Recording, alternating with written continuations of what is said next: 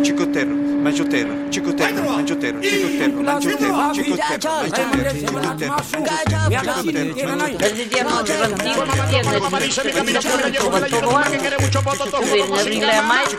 El palabrero. Afirmativo, corto y cambio.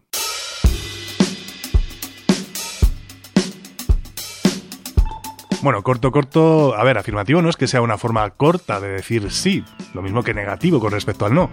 Son formas más bien largas y su uso tiene sentido cuando se realiza una comunicación por radio u otros medios en los que se necesita que el mensaje sea perfectamente inteligible, lo cual es más complicado con palabras más cortas, como el sí o como el no.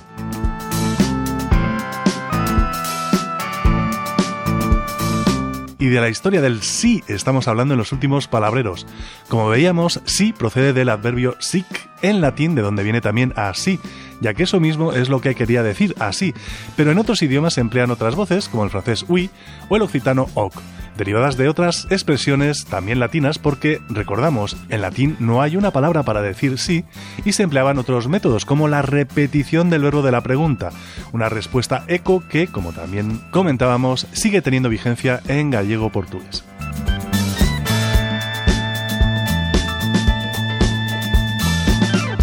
El caso es que en francés se dice oui, como decíamos, pero hay un caso especial en el que también se dice sí, y es cuando se responde a una pregunta negativa. Por ejemplo, si te preguntan ¿Tu n'as pas d'argent? ¿No tienes dinero? Podrías responder sí, j'en sí que tengo. ¿Y saben cómo se dice sí en otra lengua romance como es el rumano? Pues ahí la solución ha sido tomar en préstamo la voz de las lenguas eslavas vecinas, da. Y hay más variantes para decir sí que nos encontramos en otras lenguas romances, como el ella de la lengua sarda, la lengua de Cerdeña, o formas como gea y similares en lengua romanche o retorrománica, idioma hablado en algunas zonas de Suiza. No he conseguido confirmarlo, pero mi impresión es que estas formas son derivadas del latín yam, de donde viene el ya del castellano, y que, como veremos en siguientes programas, tiene que ver mucho con el ya del alemán o el yes del inglés, por ejemplo. El palabrero arroba. Juan Antonio Vázquez, Radio 5, Todo Noticias.